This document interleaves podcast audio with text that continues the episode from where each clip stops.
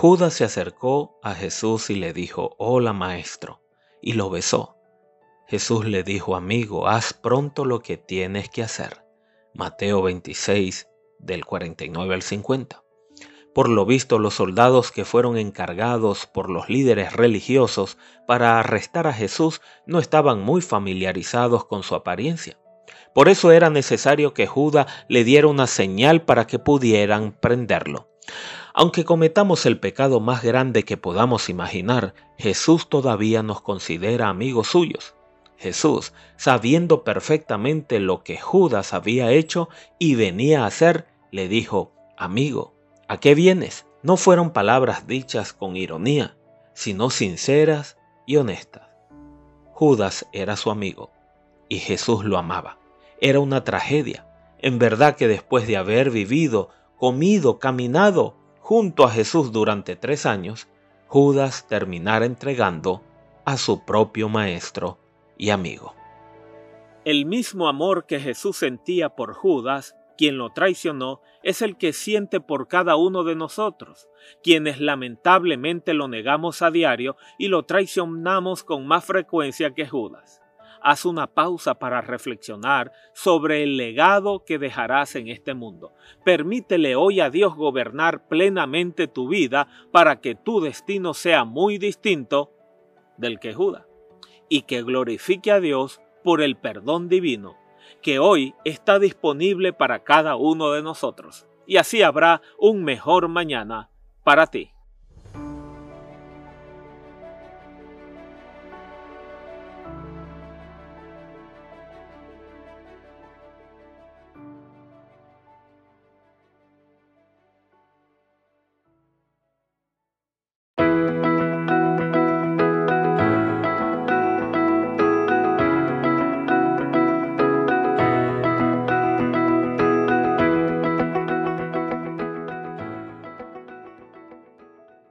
Judas se acercó a Jesús y le dijo, Hola maestro, y lo besó. Jesús le dijo, amigo, haz pronto lo que tienes que hacer. Mateo 26, del 49 al 50. Por lo visto, los soldados que fueron encargados por los líderes religiosos para arrestar a Jesús no estaban muy familiarizados con su apariencia. Por eso era necesario que Judas le diera una señal para que pudieran prenderlo. Aunque cometamos el pecado más grande que podamos imaginar, Jesús todavía nos considera amigos suyos. Jesús, sabiendo perfectamente lo que Judas había hecho y venía a hacer, le dijo, Amigo, ¿a qué vienes? No fueron palabras dichas con ironía, sino sinceras y honestas. Judas era su amigo y Jesús lo amaba. Era una tragedia. En verdad que después de haber vivido, comido, caminado, junto a Jesús durante tres años, Judas terminara entregando a su propio maestro y amigo.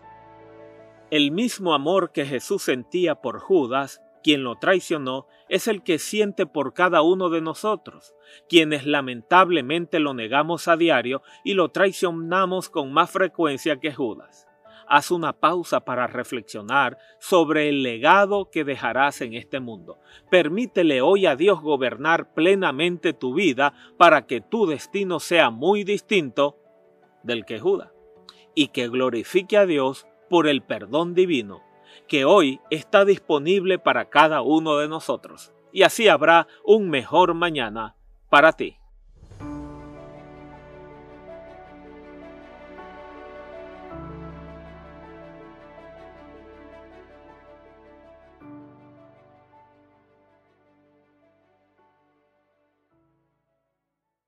No importa cuán fuerte, escandaloso o consumidor sea, el dolor permanece más privado que el pensamiento.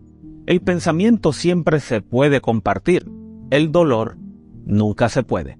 El dolor y el sufrimiento no se pueden trasplantar como un hígado o corazón enfermo. Desde el nacimiento hasta la muerte del ser humano, el sufrimiento y el dolor hacen parte de nuestra vida. En cualquier momento de nuestra existencia, nuestras vidas han sido trastocadas por el sufrimiento.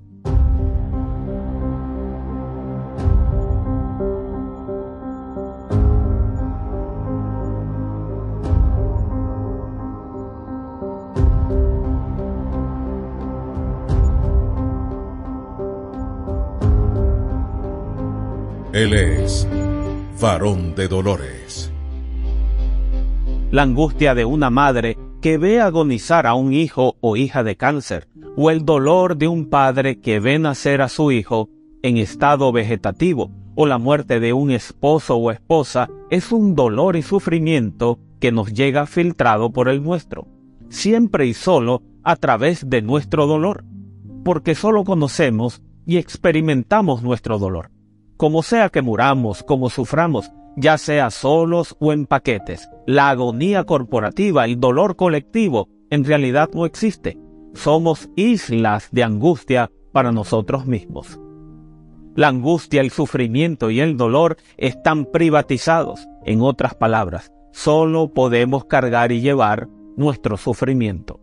No conocemos más sufrimiento del que permite nuestro metabolismo personal, ni más dolor del que nuestras células delirantes pueden soportar. Nuestra finitud es nuestra defensa. Nuestra frontera física son nuestra mejor protección. Qué suerte que el dolor y el sufrimiento permanezcan cercados y limitados por los confines inherentes de la individualidad. ¿Te imaginas no solo llevar y cargar nuestras luchas, sufrimientos y dolores, sino el de los demás? Sería imposible para nuestros corazones. Una madre puede sufrir por su hijo, pero nunca podrá llevar sobre sí el dolor, la angustia y la enfermedad, aunque quisiera. Sufrimos, y por nuestros amados, pero no podemos llevar lo que ellos llevan. Sin embargo, hay una excepción a esta personalización del dolor que de otro modo sería pandémica. Solo una vez ha existido que todo el dolor, la angustia, desesperación, terror y sufrimiento de todo ser humano que ha vivido sobre este planeta fue colocado sobre una sola persona y en un solo lugar. Ese lugar fue la cruz. Esa persona fue Jesús. Solo en la cruz podemos encontrar esperanza en medio del dolor. En el centro de la historia bíblica hay un Dios que en realidad se introduce en el sufrimiento por nosotros. Aunque experimentamos solo nuestro propio miedo, solo nuestro propio aborrecimiento, en la cruz Jesús experimentó el de todos los demás. Las miserias individuales de la humanidad fueron una por una sumadas, cargadas y puestas sobre el Creador. En la cruz todo lo repugnante y malvado que alguna vez se agitó en nuestros nervios se agitó en los suyos al mismo tiempo. Por mucha sangre, sudor y lágrimas que se hayan derramado, goteado y corrido bajo lunas anémicas, a pesar del color canceroso del alma y de los destinos abominables de tantos pequeños, ninguno de ellos, ninguno de nosotros sufrió más que una sola lata humana. Nuestro dolor nunca superó nuestra finitud.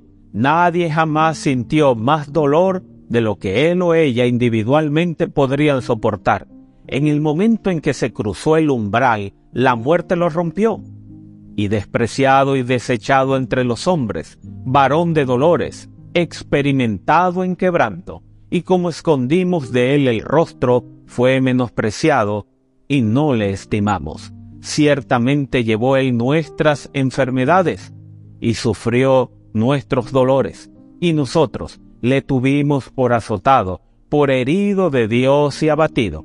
Mas el herido fue por nuestras rebeliones, molido por nuestros pecados. El castigo de nuestra paz fue sobre él, y por sus llagas fuimos nosotros curados. Isaías 53, del 3 al 5 en la cruz, los males del mundo y todos sus dolorosos resultados se concentraron en él inmediato. Desde el dolor desde los niños mutilados y luego asesinados por Mengele hasta los temblores personales de la culpa, desde el primer vientre hinchado hasta el último pulmón efisémico, desde el abusado hasta el abusador, todos los males finitos del planeta cayeron sobre Cristo y amontonados a la vez fueron suficientes para matarlo, y todo lo llevó y lo soportó por amor a ti. En la cruz el Creador del universo, habiendo tomado sobre sí nuestra humanidad, murió por el mal de esa humanidad o no lo hizo. No hay términos medios aquí. No hay medios compromiso, o Jesús era Dios mismo, o simplemente era un buen hombre y existe una diferencia bien infinita entre los dos. Se ha dicho que el hombre simplemente inventó a Dios para no matarse a sí mismo. Si es así, entonces el hombre no solo inventó a Dios, sino a uno que sufrió infinitamente más que la criatura. Cualquier criatura que él creó, por increíble que sea, la cruz, no hay nada contradictorio en ella. El poder que pronunció la existencia de la infinidad, la eternidad y la materia, y los envolvió y cubrió, el resultado con nada ciertamente tendría la capacidad de revestirse de carne humana y luego morir en esa carne. Aquel que creó todo lo creado podría convertirse en parte de lo creado. El problema no es cómo lo hizo, sino por qué lo hizo. Si ascender de cero a uno es un paso infinito, ¿cuál es el cálculo moral de descender de lo infinito a lo finito? Que Dios mismo se hiciera humano, que el infinito asumiera la finitud sin dejar de ser infinito, eso es bastante increíble. Pero que Dios en la forma de la finitud sufriría solo como podría sufrir el infinito. La lógica y la razón se aprietan bajo la noción, ante un boceto, incluso ante un borrador. La imaginación se rinde, solo la metafísica de la fe puede acercarse a ella. Pero más importante aún, si Jesús gustó la muerte por todos, como lo dice Hebreos 2.9, si murió por los pecados de todo el mundo, como lo dice Primera de Juan 2.2, si sobre él fue puesta la iniquidad de todos nosotros, Isaías 53.6, entonces todos nosotros estamos implicados en la cruz porque toda nuestra maldad estaba allí. O la cruz es verdad o es mentira. Si es una mentira, entonces es solo un agujero negro en el que se ha vertido tanta esperanza, promesa y oración con poco o nada a cambio. Pero si es verdad, entonces significa que nuestras mentiras, nuestra codicia, nuestra envidia, lujuria, nuestro orgullo, engaño, egoísmo, nuestra injusticia y todas las pequeñas cosas desagradables y sucias que hemos pensado y hecho, todas las cosas que por sí mismas pueden no parecer tan malas, pero si se suman, nos echan en cara y se exponen por lo que realmente eran. Nos harían arañar nuestra propia carne. Todas ellas estaban allí en la cruz, llevadas por Cristo, matando a Cristo para que cuando todos los momentos malos de nuestras vidas sean contados y pesados, no tengan que finalmente y para siempre matarnos, sino todo el mal que alguna vez hemos cometido o alguna vez cometeremos recayó sobre Jesús para librarnos del castigo que exige la justicia. Entonces la cruz tiene un derecho moral absoluto sobre nosotros, lo creamos o no, lo aceptemos o no, el reclamo permanece y nos ata con la sangre del Cordero de Dios.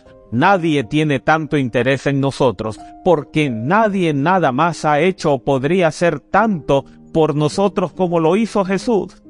Si en la cruz Cristo pagó el castigo por cada cosa mala que hayamos hecho, si llevó la peor parte de nuestra maldad, si en su carne sintió de inmediato las dolorosas consecuencias de nuestras malas acciones, y si lo hizo para librarnos de tener que enfrentar el juicio divino por todas estas cosas que hemos hecho, y aún así rechazamos la provisión y el regalo que se nos ofrece, la cruz presenta a la humanidad algo infinito, algo eterno, en lugar de flotar allá afuera como conceptos meramente consentidos o intuidos, el infinito y el eterno entraron directamente en las ecuaciones de nuestras vidas.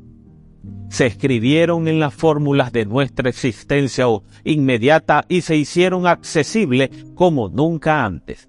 Hacer que el Dios eterno e infinito se vista de carne humana para salvarnos del destino inevitable de nuestras propias envolturas podridas y luego que esas envolturas temporales y podridas rechacen deliberadamente lo que Él hizo por nosotros, es doloroso hay una brecha infinita entre lo finito y lo infinito. Aquellos que han rechazado lo que Jesús ha hecho por ellos, en cierto sentido han abierto una brecha en esa brecha. Es la transgresión máxima porque es infinita. de toda la maldad del mundo, en la cruz los asesinatos, las violaciones, el incesto, la barbarie, la única que no está, la única no prevista, es la única infinita, aquella en lo que lo finito rechaza lo infinito. ¿Rechazaremos el sacrificio de Jesús? ¿Rechazaremos su amor y su misericordia? Nada anula la cruz. Permanece por encima y más allá de todo lo demás, y sus afirmaciones son tan universales tan amplias y tan grandiosas que eliminan todas las excusas, incluso las buenas, sobre el sufrimiento humano. No importa lo que hayamos sufrido, hemos sufrido solos, como individuos, no más. En contraste, Dios tomó la forma de la humanidad y murió una muerte no solo la peor de lo peor, sino que sufrió a sabienda que muchos la rechazarían. Y aunque esa muerte asombrosa no responde a todas las preguntas sobre el mal y el dolor, sí las pone en una perspectiva que podría ayudarnos a superar nuestra propia angustia y la de los demás. En su libro, Dar sentido al sufrimiento, de Peter Criff, escribe, Dios no nos dio un placebo o una pastilla o un buen consejo, Él se nos entregó, Él vino entró en el espacio y en el tiempo y el sufrimiento. Este es el mensaje principal de la Biblia y es un mensaje de muy buenas noticias. En esencia, la Biblia no es un libro de consejos o principios morales que nos ayudan a lidiar con el sufrimiento y a tener una mejor vida. Fundamentalmente es la historia de lo que Dios ha hecho por nosotros, de cómo está reparando un mundo quebrantado. Es un mensaje de esperanza a la luz de su sufrimiento por nosotros. Pero el sufrimiento de Cristo da esperanza durante tiempos difíciles porque imparte algo que es más fuerte que el sufrimiento, el amor de Dios, que el apóstol Pablo llamó un amor que sobrepasa nuestro conocimiento.